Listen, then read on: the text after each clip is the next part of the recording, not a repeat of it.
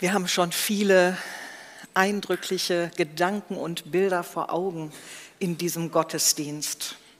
Und ich möchte euch jetzt noch mal mitnehmen in eine ganz andere Welt. Damals vor 2000 Jahren. Jesus und seine Jünger unterwegs in Galiläa. Ich weiß nicht, welche Bilder ihr dabei im Kopf habt, wie ihr euch das vorstellt, wie Jesus mit dieser Männertruppe durch die Lande zieht. An den meisten Stellen in den Evangelien wird da auch nichts anderes erzählt, aber Lukas, der öfter mal die sieht, die sonst keiner so richtig sieht, der erzählt auf einmal in seinem achten Kapitel, in den ersten Versen, etwas Interessantes. In der nun folgenden Zeit zog Jesus von Stadt zu Stadt und von Dorf zu Dorf.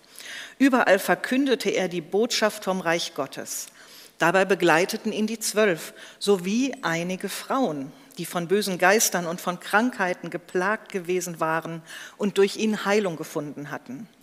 Maria aus Magdala, aus der er sieben Dämonen ausgetrieben hatte, Johanna, die Frau des Kusas, eines Beamten des Herodes, sowie Susanna und viele andere.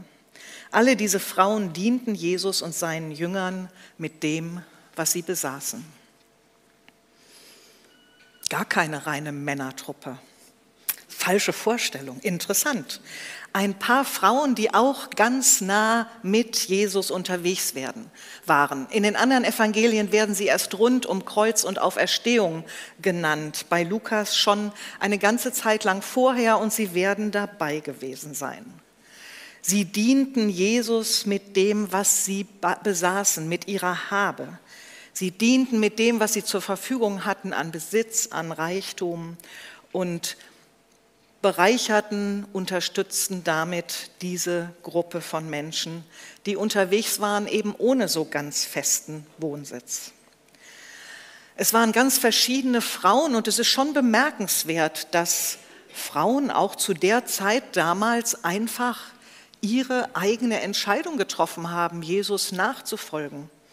Eine wird, eine wird tatsächlich mit dem Namen ihres Mannes auch zusätzlich genannt. Das heißt, sie hat offensichtlich auch ihr Zuhause verlassen, um bei Jesus zu sein und die Familie für eine Zeit lang oder länger zurückgelassen.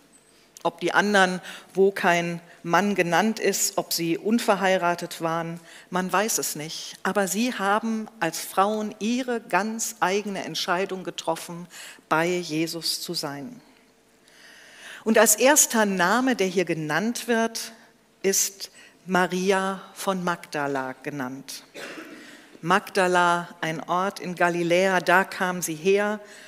Und was über sie erzählt wird, kurz, kurz und knapp, Maria von Magdala, aus der er sieben Dämonen ausgetrieben hatte. Dämonen. Was stellen wir uns darunter vor? Heute denken wir nicht so viel an Dämonen, aber was wir auch erleben, das sind destruktive Kräfte, lebensfeindliche Kräfte, die unser Leben einengen, die uns vielleicht an manchen Stellen handlungsunfähig machen. Es wird überhaupt nicht genauer beschrieben, was mit dieser Maria von Magdala war, was sie erlebt hat, was sie gefesselt hat. Vielleicht würden wir das ein oder andere davon heute auch als Traumata bezeichnen oder als familiäre Prägungen und Verstrickungen, als psychische Krankheiten und manches vielleicht auch als Dämonen, weil wir keine Erklärung dafür haben. Maria hat immer wieder erlebt, sie ist manchmal nicht Herrin ihres eigenen Lebens. Sie fühlt sich nicht frei in ihren Entscheidungen, sondern da passiert etwas mit ihr, da gehen auf einmal irgendwelche Automatismen los, da übernimmt etwas in ihrem Leben die Vorherrschaft, was sie kaputt macht, was sie bedrückt, was ihr Leben einengt, was sie nicht weitersehen lässt. Sie fühlt sich besessen, gequält und da in dieser Situation begegnet sie Jesus. Sieben Dämonen, das klingt schon so von der Zahl wie sozusagen die Vollzahl, alles, was man haben kann. Ehrlich gesagt, mir reicht es eigentlich in meinem Leben, wenn ich zwei oder drei Baustellen habe, um die ich mich kümmern muss. Aber das Gefühl sieben, das ist echt gewaltig. Mit dieser Last, mit dieser Not trifft sie auf Jesus und erlebt Befreiung. Echte Befreiung in seiner Gegenwart. Maria von Magdala, das ist eine Gerettete, eine, die gemerkt hat, Jesus hat mein Leben grundlegend auf den Kopf gestellt. Und deswegen war für sie klar, ich bleibe bei ihm, ich bleibe bei meinem Retter, ich will nicht wieder in das Alte zurück, ich muss das einfach hinter mir lassen und in der Gegenwart von Jesus einen ganz neuen Weg gehen. Und so war sie unterwegs mit Jesus, mit den Jüngern, mit den anderen Frauen und wird von da an auch erstmal lange nicht wieder erwähnt. Dann erst in den Geschichten rund um Kreuz und Auferstehung. Kreuzweise, was passiert unter dem Kreuz, am Kreuz, damit beschäftigen wir uns ja in dieser Reihe. Welche Menschen sind da unterwegs? Und wenn wir an die, das Leiden Jesu denken, letztes Mal haben wir von Simon von Kyrene gehört, der, als keiner der Jünger mehr da war, geholfen hat, Jesus das Kreuz zu tragen, als alle anderen weg waren. Und dann wird zum Beispiel im Matthäusevangelium erzählt, als Jesus dann am Kreuz gestorben war, da hieß es, es waren auch viele Frauen dort, die von weitem zusahen. Sie waren Jesus seit den Anfängen in Galiläa gefolgt und hatten ihm gedient. Unter ihnen befanden sich Maria aus Magdala, Maria, die Mutter von Jakobus und Josef, sowohl die, sowohl die, sowie die Mutter der Zebedäus-Söhne.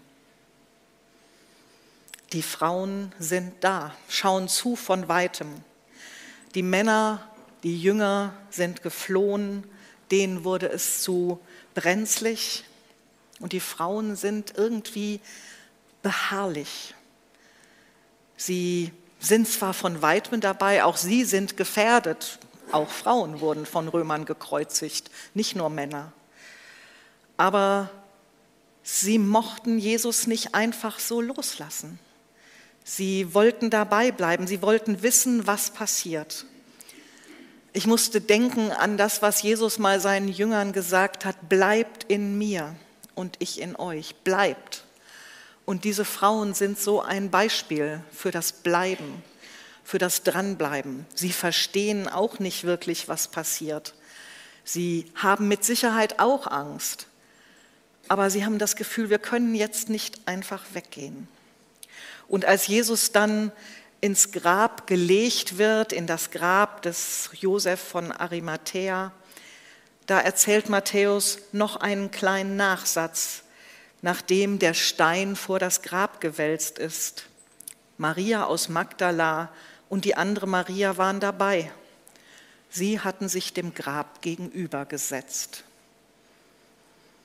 Was für ein Bild. Da haben jetzt die Männer alles für Jesus getan, was sie konnten, auch nicht die Nächsten, sondern welche aus der zweiten Reihe, die jetzt sozusagen ihren großen Auftritt haben. Und die Frauen sind immer noch da. Sie gehen einfach nicht weg. Maria von Magdala, sie geht einfach nicht weg. Sie sitzt da mit der anderen Maria gegenüber vom Grab, weil sie an diesem Jesus hängt, weil sie denkt, was passiert, wenn ich nicht mehr in seiner Nähe bin. Sie will sich überhaupt nicht trennen. Es scheint eine ganz besondere Beziehung zu sein, die Maria von Magdala und auch die andere Maria mit Jesus verbindet. Und wenn ich mir das Leben von Maria vorstelle, diese Besessenheit, diese Lebensfeindlichkeit, die sie erlebt hat, und diese Erfahrung, Jesus hat mich da rausgeholt, Jesus hat mir etwas ganz Neues geschenkt, dann kann ich gut verstehen, dass sie so an ihm hängt, dass sie das Gefühl hat, ich will auf keinen Fall in das Alte zurück. Viel wissen wir sonst nicht über Maria. Man hat ein Papst ein paar hundert Jahre nachdem das passiert ist, der hat Maria identifiziert mit der Sünderin, die Jesus die Füße salbt. Aber die Bibel gibt nichts dazu her. Heute wird in manchen Romanen und Filmen ein, Maria eine erotische Liebesbeziehung zu Jesus angedichtet. Aber auch das ist eine ziemlich neue Erfindung. Und trotzdem ist schon auch in ganz alten Schriften deutlich, da war etwas Besonderes. Es gibt tatsächlich ein apokryphes Evangelium nach Maria, das dieser Maria zugeschrieben wird, auch wenn es erst ungefähr 150, 160 nach Christus ähm, datiert wird heute. Und in diesem Evangelium gibt es so einen Wortwechsel zwischen Maria und den anderen Jüngern, nachdem Jesus weg ist, wo die anderen Jünger zu Maria sagen, dir hat er doch noch mehr erzählt. Dir hat er doch noch andere Dinge anvertraut. Kannst du uns davon erzählen? Das macht deutlich, dass Maria tatsächlich ein echtes Gegenüber war auch für Jesus. Nicht nur eine, die irgendwie mitlief, sondern eine, mit der er tatsächlich manches geteilt hat. Und in dieser Nähe, die sie zu ihm hatte, kann sie jetzt nicht einfach sagen, jetzt wird es unangenehm, jetzt wird es gefährlich, jetzt wird eng, jetzt gehe ich, sondern sie bleibt. Sie bleibt in seiner Nähe. Sie kann sich nicht losreißen von ihm. Und in, diesem, in dieser Trauer um Jesus ist sie erstmal übrig geblieben in gewisser Weise. Die anderen sind weg. Es ist keiner mehr da, den sie fragen kann, mit dem sie sprechen kann. Und es ist nur noch wahrscheinlich diese stille Zwiesprache mit diesem Jesus, der jetzt nicht mehr da ist für sie. Aber gerade weil sie bleibt, gerade weil sie bleibt, geht ihre Geschichte noch weiter. Johannes erzählt in Kapitel 20, am ersten Tag der neuen Woche, frühmorgens, als es noch dunkel war, ging Maria aus Magdala zum Grab. Sie sah, dass der Stein, mit dem man das Grab verschlossen hatte, nicht mehr vor dem Eingang war.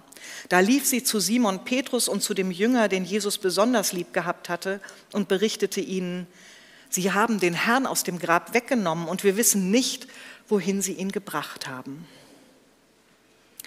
Am ersten Tag der neuen Woche früh morgens. In diesem Evangelium ist Maria wirklich die erste und in diesem Moment die einzige, die das das leere Grab wahrnimmt. Da ist kein Jesus mehr drin. Nun habe ich da so lange gesessen. Nun bin ich nur kurz zu Hause gewesen. Jetzt bin ich schon wieder da. Und in der Zwischenzeit ist etwas Unfassbares passiert. Was ist das? Ihre Bezugsgruppe sind die Jünger, mit denen sie lange unterwegs war. Kein Wunder, dass sie dann zu Petrus und Johannes läuft und ihnen davon erzählt. Und dann erzählt Johannes ein bisschen weiter, wie diese beiden, Petrus und Johannes, so eine Art Wettrennen zum Grab veranstalten. Wer ist erster da und wer ist erster drin und so. Und dann stellen sie eben auch fest, ja, da ist kein Jesus mehr, da sind nur noch zusammengewickelte und zusammengelegte Tücher. Und dann heißt es, Sie glaubten, aber sie verstanden nicht. Also es war irgendwie noch so ein merkwürdiges zwischen den Welten sein. Sie glaubten, sie verstanden nicht, die beiden Jünger gingen wieder nach Hause. So steht es da. Sie gingen wieder nach Hause, Maria aber blieb draußen vor dem Grab stehen. Schon wieder. Sie bleibt. Sie bleibt. Maria blieb draußen vor dem Grab stehen, sie weinte und während sie weinte, beugte sie sich vor, um ins Grab hineinzuschauen. Da sah sie an der Stelle, wo der Leib Jesu gelegen hatte, zwei Engel in weißen Gewändern sitzen, den einen am Kopfende und den anderen am Fußende. Warum weinst du, liebe Frau? fragten die Engel. Maria antwortete, Sie haben meinen Herrn weggenommen und ich weiß nicht, wohin Sie ihn gebracht haben. Auf einmal stand Jesus hinter ihr. Sie drehte sich nach ihm um und sah ihn, erkannte ihn jedoch nicht. Warum weinst du, liebe Frau? fragte er sie. Wen suchst du? Maria dachte, es sei der Gärtner und sagte zu ihm, Herr, wenn du ihn weggebracht hast, sag mir bitte, wo du ihn hingelegt hast, dann hole ich ihn wieder. Maria, sagte Jesus. Da wandte sie sich um und rief, Rabuni, das bedeutet Meister. Jesus sagte zu ihr, halte mich nicht fest, ich bin noch nicht zum Vater in den Himmel zurückgekehrt. Geh zu meinen Brüdern und sag ihnen, dass ich zu ihm zurückkehre, zu meinem Vater und eurem Vater, zu meinem Gott und eurem Gott. Da ging Maria aus Magdala zu den Jüngern zurück. Ich habe den Herrn gesehen, verkündete sie und erzählte ihnen, was er zu ihr gesagt hatte. Maria erlebt in dieser Geschichte ihre ganz eigene Begegnung mit Jesus. Sie ist in Kontakt mit den anderen Jüngern, aber sie braucht ihre eigene Zeit, ihren eigenen Rhythmus, in ihrem Warten, Bleiben, in ihrer Beharrlichkeit. Gerade darin begegnet sie erst den Engeln und dann Jesus selbst, auch wenn sie ihn unter Tränen erstmal gar nicht erkennt. Ihr Glaube ist ein ganz eigenständiger, individueller Glaube, nicht nach Schema F. Es ist nicht schlimm, dass sie nicht so schnell wieder weg ist und weitergeht wie die anderen Jünger. Sie darf ihren eigenen Weg finden. Und das ist etwas, was nicht nur den Frauen gilt, sondern auch bei den Männern ist es ja so, wenn man weiterliest, gerade bei Johannes, dann hat dann auch noch mal ein Thomas eine ganz eigene Begegnung mit Jesus und noch mal ein Petrus eine ganz eigene Begegnung mit Jesus. Wir sind keine Christen und Jesus-Nachfolger von der Stange, sondern wir dürfen jeder unseren eigenen Weg haben, unseren eigenen Rhythmus, unseren eigenen Zugang zu Jesus, so wie Maria diese Nähe zu ihm hatte. Und so wurde sie dann die erste Verkündigerin der Auferstehung. Die erste, die sagen konnte, ich habe den lebendigen Herrn gesehen und das den Jüngern sagt. Für sie ist das sicher die Jünger die eine Herausforderung. Eine Frau hatte damals so als Zeugin nicht so wirklich Wert, aber an dieser Stelle hat sie etwas ganz Wichtiges zu sagen. Danach finden wir ihren Namen in der Bibel nicht mehr. Es ist zu vermuten, als dann nach der Himmelfahrt Jesu sich die 120 im Obergemach versammeln und auf Pfingsten und den Heiligen Geist warten, dass da auch Maria von Magdala dabei ist. Ausdrücklich aufgeschrieben ist ihr Name da nicht. Da erzählt Lukas wieder nur von einigen Frauen und Maria, der Mutter Jesu. Maria von Magdala, ihm nah sein. Jesus nah sein, ihn nicht loslassen wollen. Ich glaube, dass es nicht von ungefähr ist, dass Jesus zu ihr sagt, halt mich nicht, halte mich nicht fest, weil er spürt, wie sehr diese Maria an ihm hängt, wie sehr sie in seiner Gemeinschaft sein will.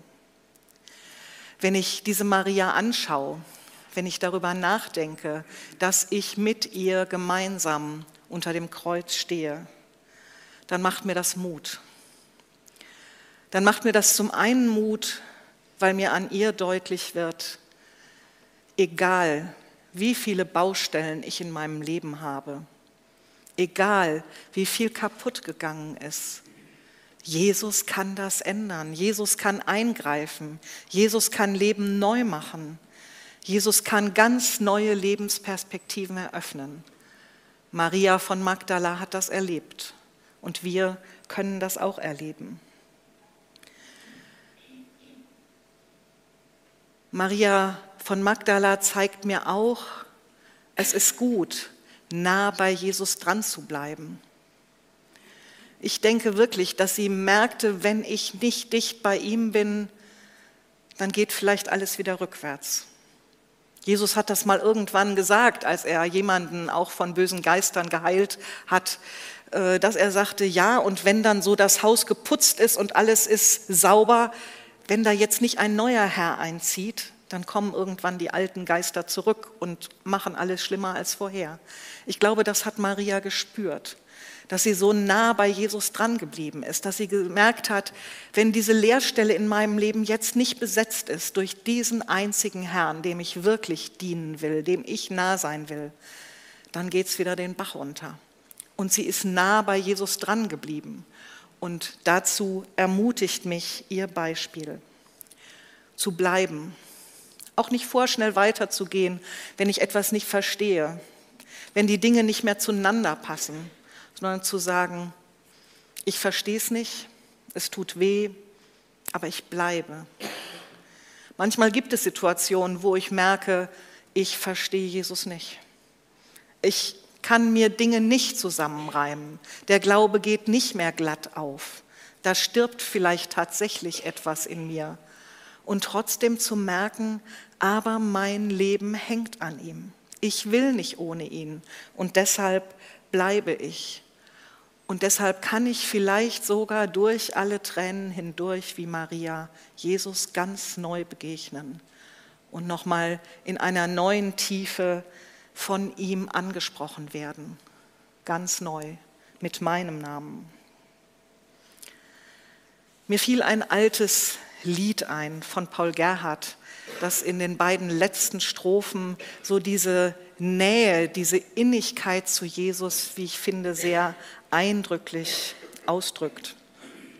Die letzten Strophen aus dem Lied, warum soll ich mich denn grämen?